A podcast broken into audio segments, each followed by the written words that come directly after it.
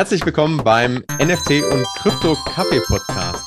Ich habe heute Luke Hammer zu Gast. Luke ist Investor und Autor und kann uns heute ganz viel zum Thema Investieren und äh, auch Emotionen beim Investieren erzählen. Bevor wir loslegen, Luke, herzlich willkommen und stell dich doch bitte unseren Zuhörern mal kurz vor. Ja, hi Fabian. Vielen Dank für die Einladung.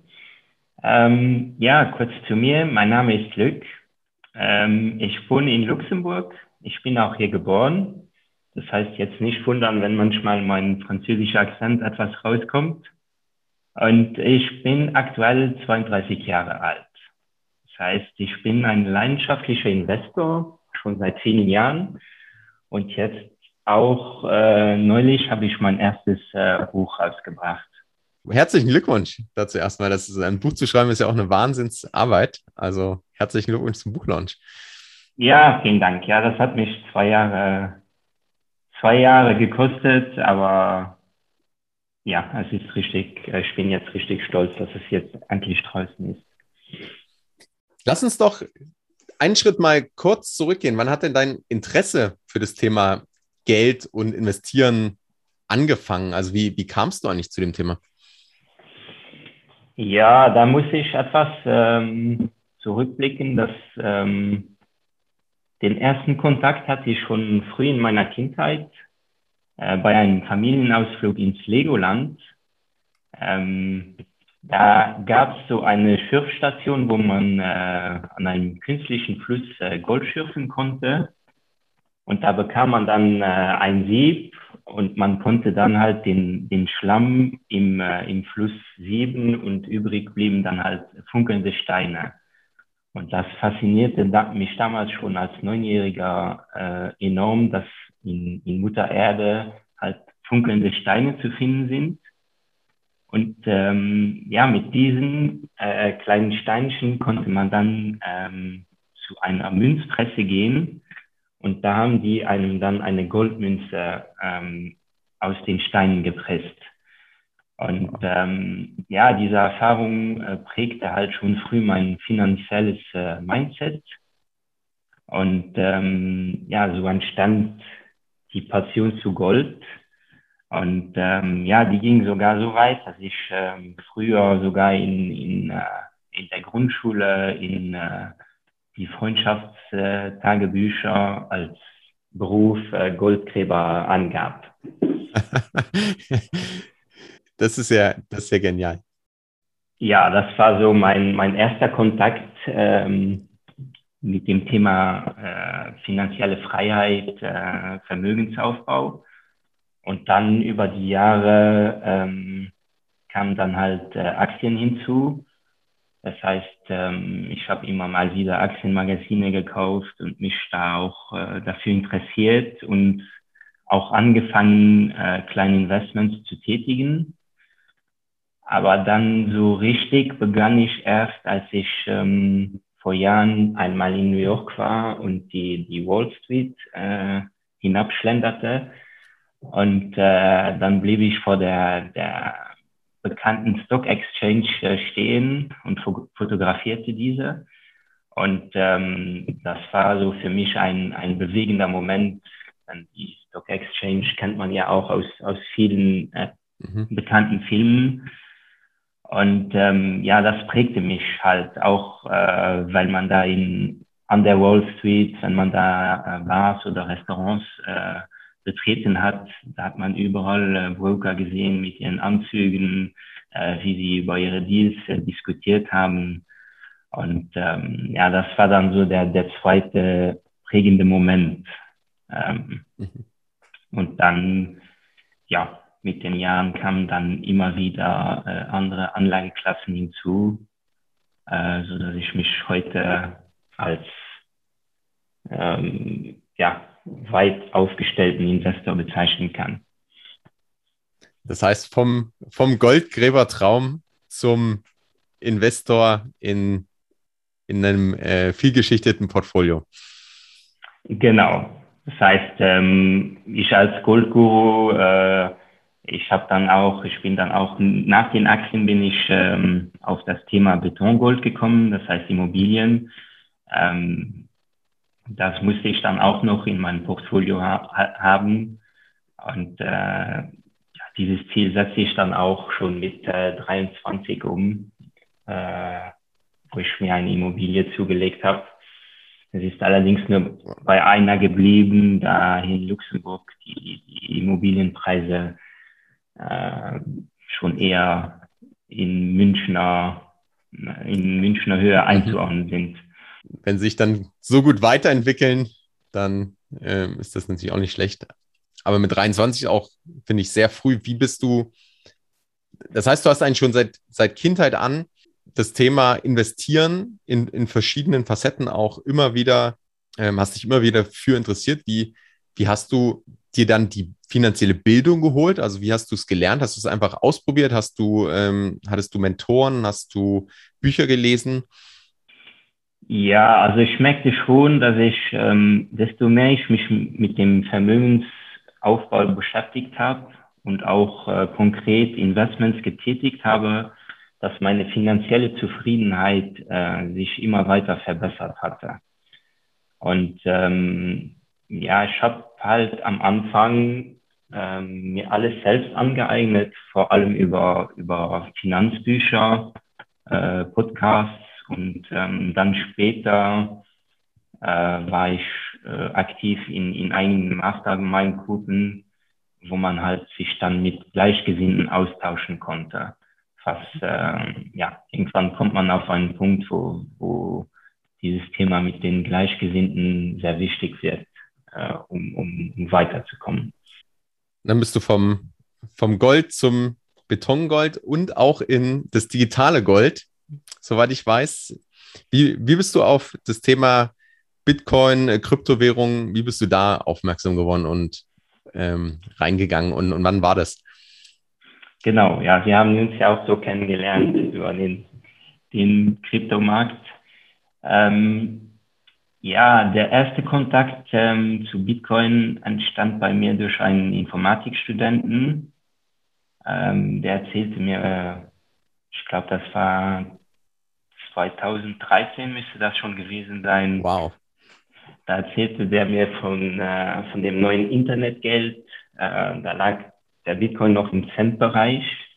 Und ähm, mhm. ja, leider Gottes war ich da aber noch nicht so weit wie, wie heute. Das heißt, äh, ich dachte mir immer, was, was labert der da? Was, was labert der von Internetgeld? Ähm, wir haben heute ja schon PayPal und andere Zahlungsdienstleister wie, wie Visa, Mastercard und so weiter. Ähm, ich, ich verstand einfach nicht, was der Mehrwert von, von Bitcoin sein soll und was das ganze Internetgeldgerede eigentlich genau äh, heißen soll.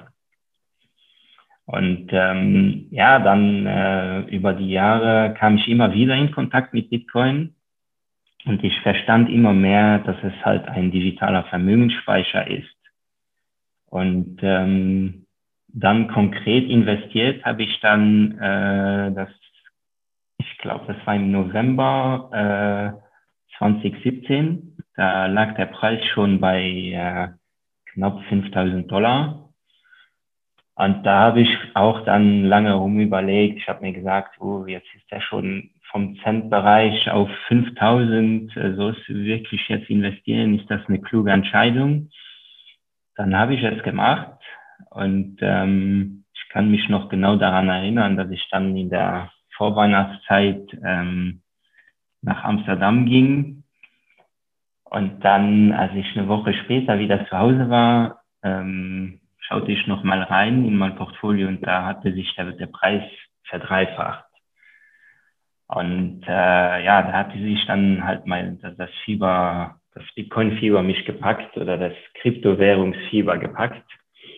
Und dann äh, fing ich auch an, mehr zu recherchieren. Und dann kam ich auch auf die Altcoins. Und äh, ja, natürlich im, im 2017er Bullen One ähm, wurden dann viel, viel gehypt, rechts und links. Und äh, das blieb dann auch nicht bei mir aus. Ähm, ich rechnete mir dann grö noch größere Renditen aus mit den, mit den kleineren Coins. und fing an, äh, meine Gewinne umzuschichten. Und dann ja, kam es halt so, wie es kommen musste. Äh, der Crash äh, stand kurz bevor und dann äh, ja, ging es auch, ich glaube, über 80 Prozent runter. Und ja, das war halt dann eine, ja, die, eine Erfahrung, die weh, weh tat, aber sehr hilfreich war für die Zukunft. Das heißt, in, in dieser Zeit habe ich sehr viel gelernt und ich habe auch immer wieder, ähm, da gab es dann halt auch auf Twitter, gab es immer den Hashtag äh, by the dip, also kauf den Rücksetzer, habe ich dann auch immer so gemacht, wie, wie jeder mir empfohlen hat, nur immer zu früh. Und ähm, ja, irgendwann, als das Geld mir dann ausging und jeder sich von Krypto wieder abwandte, jeder sagt, äh, Krypto wäre tot.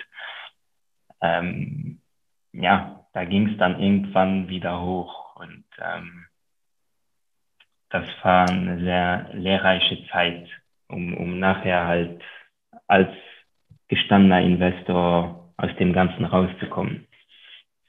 Ich glaube, die Erfahrung muss ein Stück weit jeder auch mal machen. Also, und man sieht da auch, wie wichtig Emotionen sind. Da gehen wir nachher noch ein bisschen drauf ein. Was ich stark finde, dass du dann wirklich äh, den, den Rücksetzer auch gekauft hast oder einfach weiter investiert hast, weil der Fehler, den ja, den ja viele oft machen, ist dann komplett rauszugehen. Also dann mit, mit großem Verlust zu verkaufen und, und sich abzuwenden. Und das finde ich schon stark, dass du dann so weit da gegangen bist, nach dem, nach dem Reingehen und der, der FOMO, der Fear of Missing Out, da in die Altcoins überall reinzugehen und dann zu crashen und dann aber zu sagen, nee, ich bleibe jetzt dran und ich recherchiere weiter. Da sieht man schon, dass du bis dahin auch schon ein Stück weit Erfahrung mit Investment hattest oder einfach äh, dir auch Gedanken gemacht hast, was du mit deinem Geld machen möchtest oder mit deinen Investments und was mögliche, mögliche Konsequenzen oder auch Möglichkeiten sind.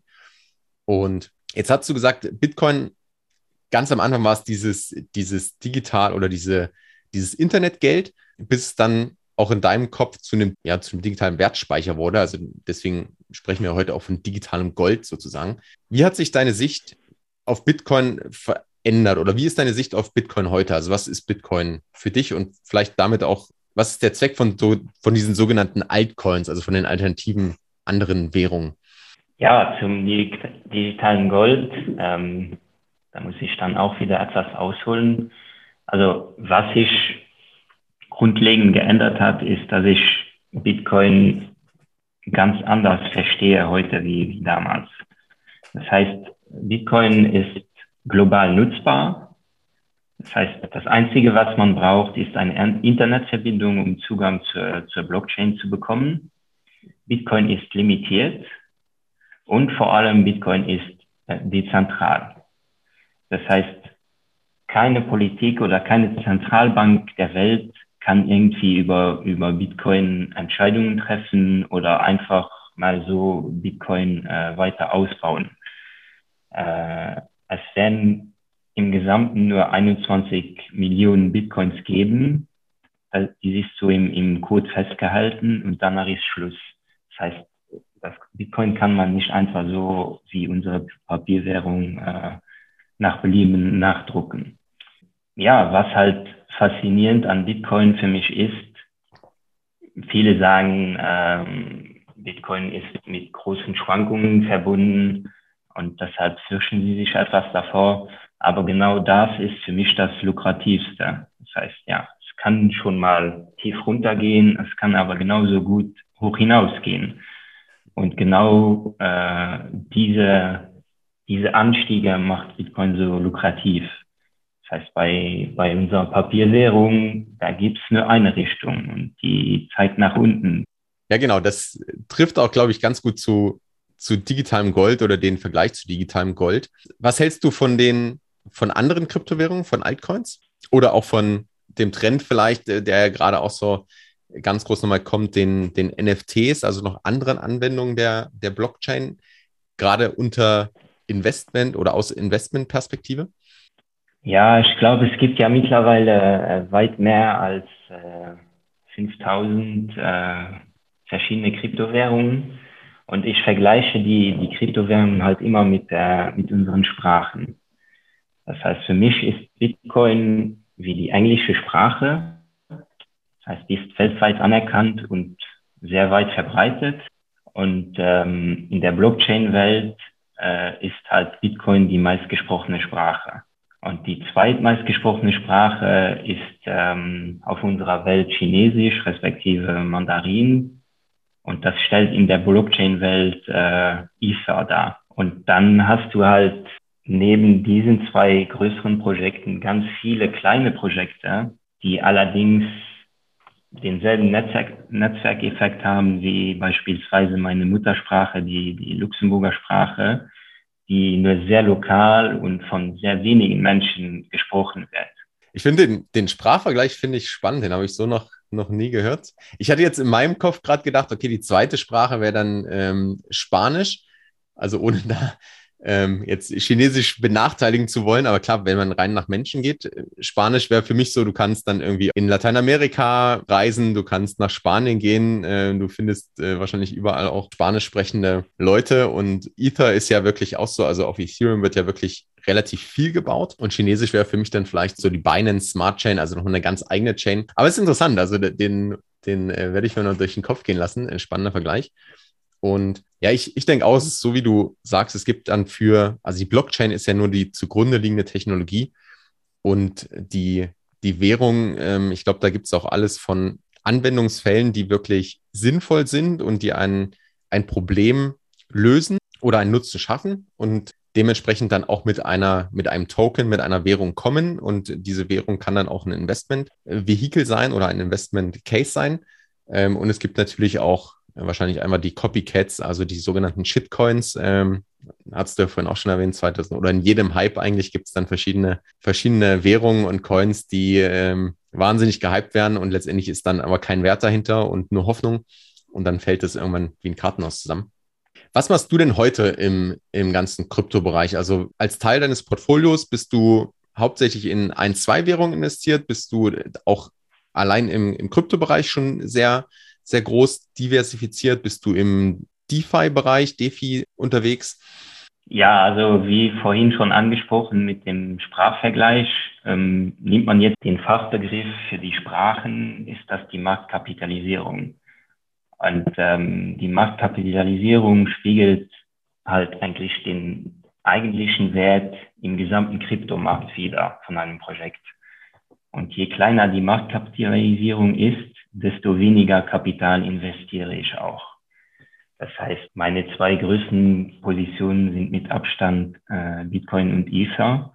Und ähm, ja, wer mich aber kennt, der weiß, dass ich mich selten nur mit Kurszuwachs zufrieden gebe, sondern auch auf passives Einkommen setze. Und da, ja, da gibt's jetzt verschiedene Möglichkeiten. Äh, Bitcoin und Ether ähm, gebe ich beispielsweise ins Lending. Da bekomme ich dann zwischen vier und sechs äh, Prozent Zinsen jährlich. Und dann andere kleinere Token, ähm, die ähm, stacke ich dann auf verschiedenen Plattformen. Und da kann man schon äh, auch Stacking Rewards im zweistelligen Prozentsatz äh, rausbekommen, was sehr lukrativ ist und wo man dann halt auch äh, sehr gut vom Zinseszins profitieren kann. Ja, was jetzt NFTs angeht, ähm, ah, da bekomme ich in der letzten Zeit sehr viel Werbung immer geschickt, aber ich muss ehrlich sagen, ich habe mich da jetzt äh, nicht so reingefuchst. Ich glaube, da, damit kennst du dich wesentlich besser aus. Ich war jetzt die letzte Zeit eher beschäftigt, damit mein Buch zu schreiben. Ähm, zu den NFTs kannst du mir vielleicht noch etwas beibringen. Sehr, sehr gerne. Ähm, das ist auch nochmal eine ganz eigene Welt. Also das finde ich, finde ich auch im ganzen Kryptobereich so spannend, äh, wie viele verschiedene Möglichkeiten es einfach gibt. Also von einfach äh, Bitcoin, was glaube ich, äh, wie bei uns beiden ja auch für viele der, der Startpunkt ist. Ähm, klar, es gibt die große Presse, die irgendwie über Bitcoin berichtet, in manchmal positiv, oft negativ oder in, in allen Facetten letztendlich. Aber das ist so für viele der Einstiegspunkt und dann kann man halt wirklich in die verschiedenen äh, Währungen reingehen, in verschiedene Anwendungsfälle. Es gibt äh, dann irgendwie Social Tokens oder jetzt fangen die, die Influencer an, eigene Währungen ähm, und eigene Fan-Tokens zu schaffen.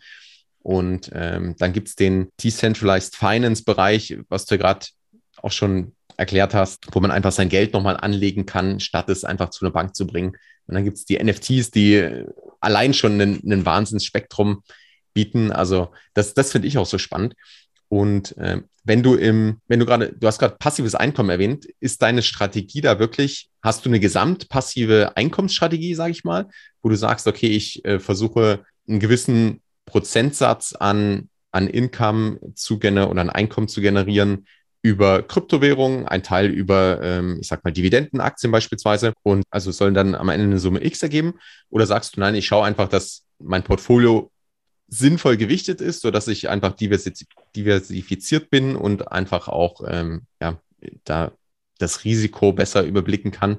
Und dann schaue ich im zweiten Schritt erst, wo kann ich denn sozusagen Einkommen auch herbeziehen. Ja, genau. Also als allererstes ist mir sehr wichtig, sehr breit diversifiziert zu sein, ähm, um wirklich auch bei, bei Krisen äh, immer irgendwelche Assetklassen zu haben, die, die trotzdem performen und die weniger gut performen halt auszugleichen. Und dann in zweiter Instanz schaue ich schon, dass, ähm, dass ich bei jeder äh, Anlageklasse auch etwas passives Einkommen generieren kann.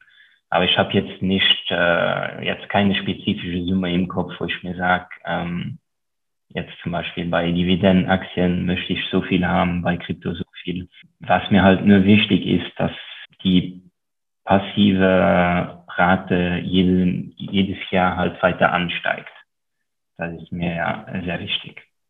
Und wenn du jetzt, jetzt hast du einen ganz wichtigen Punkt gesagt, finde ich, nämlich in verschiedenen Phasen auch soll das Portfolio trotzdem performen, also einfach eine Absicherung nach unten sozusagen. Worauf sollte aus deiner Sicht ein Investor, besonders ein Krypto-Investor, ähm, achten? Also wie kann er vielleicht seine Krypto-Investments streuen oder was kann er auch vielleicht in seinem Gesamtportfolio machen, um sich so ein Stück weit gegen das Risiko abzusichern. So wie wir es beispielsweise in 2018 hatten, wo ja wirklich komplett alles dann um 80 oder teilweise noch mehr Prozent gecrashed ist. Und wenn ich dann klar, wenn ich mein gesamtes Vermögen dann da drin habe und dann ist es plötzlich ja deutlich dezimiert, dann ist es schon, ja, dann kann das ja auch existenzbedrohend sein. Also ähm, hast du da einen Ansatz oder hast du da vielleicht einen Tipp, wie, wie man sich da ein Stück weit absichern kann oder was eine, eine mögliche Absicherung sein kann? Ja, also der wichtigste Tipp ist, dass man nicht mehr investieren soll, äh, als man verlieren kann.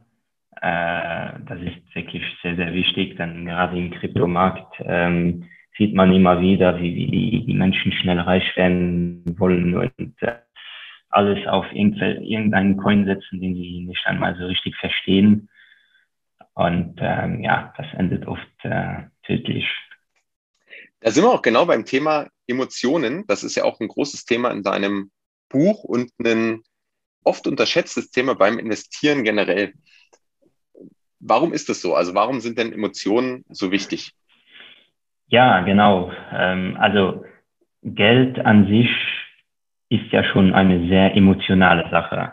Und wenn, wenn jetzt Leute anfangen, ihr hart erarbeitetes Geld halt zu investieren, dann kommen sehr starke Emotionen hervor.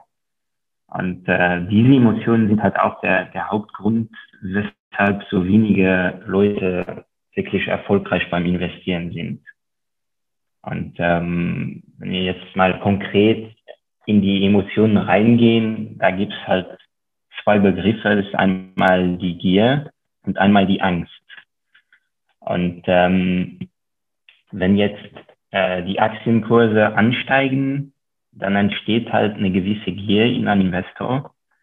Und ähm, dieser Gierzustand ist sehr gefährlich. Das heißt, ähm, ein Investor, der, der jetzt sieht, dass sein, seine Aktie um 10 oder 20 Prozent ähm, hochgeschossen ist, der, der rechnet sich dann aus, dass das noch weiterhin so gehen wird und äh, die Kurse weiterhin um 10, 20, 30 Prozent ansteigen und dann fängt man an philosophieren, ähm, was man sich alles mit dem gewonnenen Geld dann kaufen kann und so weiter.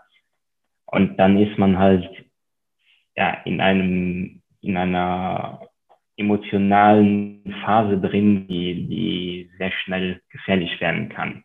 Und der, das andere Extrem ist halt, wenn die Kurse fallen, dann entsteht eine gewisse Angst im Menschen, die Angst vor Verlusten. Und da, ähm, diese ist oft noch viel ausgeprägter, wenn, wenn jetzt die Kurse fallen und auch die Medien saugen das auf und äh, reden von einem Crash und jeder soll, soll sein Geld irgendwie noch retten, bevor alles auf Null geht. Ähm, ja, dann hast du halt oft den, den äh, Anfangsinvestor, der dann schnell probiert, sein, sein, seine Aktien wieder zu verkaufen, um, um halt so wenig Verlust wie möglich zu machen. Und ähm, ja, diese zwei Emotionen, Angst und Gier, die stehen halt dem Investor äh, immer im Weg, um, um wirklich erfolgreich zu werden. Das passiert ganz automatisch. Ne? Ich glaube, es hat jeder auch schon mal, der, der irgendwo investiert hat oder überlegt hat zu investieren, äh, schon bei sich selbst gemerkt, dass man einfach äh, ja, die Rationalität ein Stück weit verliert und die, die Zahlen, Daten, Fakten da beiseite lässt. Also äh, schon allein beim, warum so viele Leute Lotto spielen, äh, weil, weil man sich halt den Gewinn erträumt und weil man vielleicht so ein Stück weit dann, weil die Gier dann siegt und weniger die, die rationale Einschätzung, wie hoch die, die Chance ist zu gewinnen. Und andersrum genau das Beispiel im Verlust oder wenn, wenn jetzt plötzlich alles irgendwann mal crasht, dann schaut man auch nicht, okay, wie, also ist es wirklich signifikant gerade, ähm, kann es wieder nach oben gehen, sondern man geht vielleicht eher aus Angst raus und nimmt dann eher Verluste in Kauf, als in dem Fall durchzuhalten oder dann nochmal, ähm, wie du es vorhin beschrieben hast, nochmal vielleicht sogar nachzukaufen. Also von daher finde ich, ja, ist es, ist es sehr einleuchtend. Die Schwierigkeit oder die große Frage ist eigentlich, wie schafft man es denn, seine Emotionen ein Stück weit unter Kontrolle zu halten? Also was machst du, um deine Emotionen auch beim Investieren ein Stück weit rauszunehmen, unter, unter Kontrolle zu haben und äh, rationalere Entscheidungen oder vielleicht sinnvollere Entscheidungen zu treffen. Genau, wie du jetzt schon erwähnt hast, ähm, die meisten Anleger agieren halt ohne jegliche Rationalität. Und ähm, schaut man sich allerdings jetzt erfolgreiche Investoren an, äh, die handeln halt sehr rational und vor allem auch antizyklisch. Das heißt, sie handeln immer äh, entgegengesetzt äh, der breiten Masse. Und ähm, ja, eine meiner Learnings in dem, äh, in dem Crash äh, 2018 war halt dieser, dass ich angefangen habe, ähm, jegliche Emotionen, die, die in mir hochkamen, in verschiedenen Marktphasen niederzuschreiben. Und dies perfektionierte ich auch dann mit der Zeit. Und daraus ist halt dann auch mein Buch entstanden und auch mein Investment Buddy.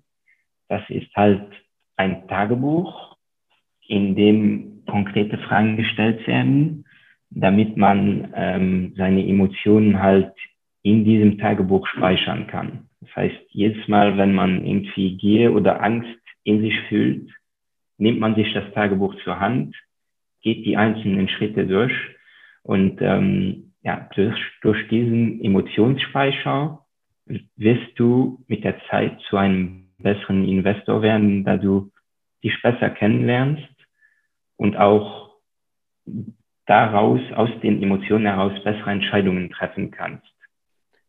Ja, das finde ich ein, ein geniales Konzept. Also schon allein, weil man in dem Moment, wo man darauf aufmerksam wird, welche Emotionen denn in einem gerade wühlen und, und herrschen, in dem Moment kann man ja schon ganz anders mit Emotionen umgehen, als wenn man jetzt blind, sage ich mal, irgendwo rein äh, FOMO, sagen wir ja, also einfach aus, ähm, aus Angst, irgendwo vergessen zu werden oder irgendwas zu verpassen, äh, dann einfach irgendwo reinspringt, dann, äh, dann ist man sich seinen Emotionen ja gar nicht bewusst und dann begeht man ja wahrscheinlich am ehesten die Fehler, als wenn man jetzt wirklich sagt, okay, ich gehe mal einen Schritt zurück, ich schaue erstmal, was ist denn gerade mein Hauptgrund, warum möchte ich in das Projekt investieren und man merkt dann, oh, es ist eigentlich nur, ich weiß gar nichts, äh, aber irgendwie alle werden schnell reich, ich will auch schnell reich werden.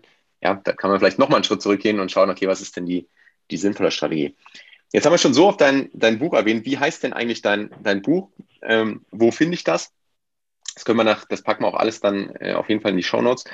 Und wie kamst du denn dazu, zu sagen, hey, ich schreibe jetzt mal ein Buch über das Thema? Ja, zur ersten Frage. Ähm, ja, das Buch kann man äh, auf Amazon ganz bequem äh, finden, indem man einfach bei in der Bücherkategorie Golden Brain an, eingibt. Und da hat man halt äh, ein Taschenbuch und äh, für Kindle-Nutzer gibt es auch ein E-Book respektive wenn man Kindle Unlimited äh, abonniert hat, kann man es auch äh, kostenlos ausleihen. Und ja, wie kam es dazu? Ähm, ja, wie, wie ja schon erwähnt, bin ich schon seit längerem ein passionierter Investor. Und ähm, ich, ich stellte halt immer wieder fest, dass in meinem Umfeld keiner so richtig äh, sich für Finanzen interessiert. Und irgendwann kam mir dann die Idee, dass es wahrscheinlich bei anderen auch so aussieht und wahrscheinlich auch viele Menschen da draußen gibt, die mit dem Vermögensaufbau starten möchten, allerdings nicht genau wissen, wie und äh, von ihrem Umfeld auch nicht wirklich unterstützt werden. Und ja, so kam die Idee, einen Ratgeber zu schreiben für, für Beginner, die mit dem Vermögensaufbau starten möchten. Und ähm, ja, jetzt habe ich sie in die Tat umgesetzt. Wow, du hast ja gesagt, zwei Jahre warst du, warst du dran. Ich glaube, so ein, so ein Buch ist wirklich das Produkt aus äh, ja, Blut, Schweiß und, und Tränen und harter Arbeit. Also von daher erstmal äh, voller Respekt für, für den Prozess. Ich habe das Buch auch gelesen. Ich war teilweise involviert und muss sagen, das ist wirklich ein geniales Buch geworden, was gerade für Einsteiger mal so einen runden Umschlag macht und viele wichtige Themen beleuchtet, die, die vielleicht auch oft vergessen werden. Und ähm, ja, auch gar nicht dieses, äh, hey, schnell reich werden bedient, sondern äh, in die Tiefe geht und auch die Themen Mindset, Emotionen angeht. Also von daher, äh, Buch wird auf jeden Fall in den Show Notes verlinkt. Also lieber Zuhörer, wenn du, wenn du sagst, hey, ich möchte auch mein Investmentportfolio neu aufstellen, ich möchte mich mehr mit dem Thema beschäftigen, ich habe mich vielleicht gar nicht mit dem Thema Sparen, Investieren, Finanzen bisher beschäftigt, dann ist das das Buch für dich. Und wo findet man denn noch mehr zu dir? Also wo kann man vielleicht dich kontaktieren? Ähm, das Buch, hast du gesagt, gibt es bei, bei Amazon. Ja, auf Instagram kann man mich äh, unter meinem Account investieren statt verlieren finden. Das heißt investieren underscore statt underscore verlieren. Und ich habe auch eine Webseite, äh, die lautet golden-brain.de und hier kannst du dir auch den Investment Buddy gratis als PDF herunterladen. Ja, perfekt. Das verlinkt man auch alles, alles unten in den Show Notes.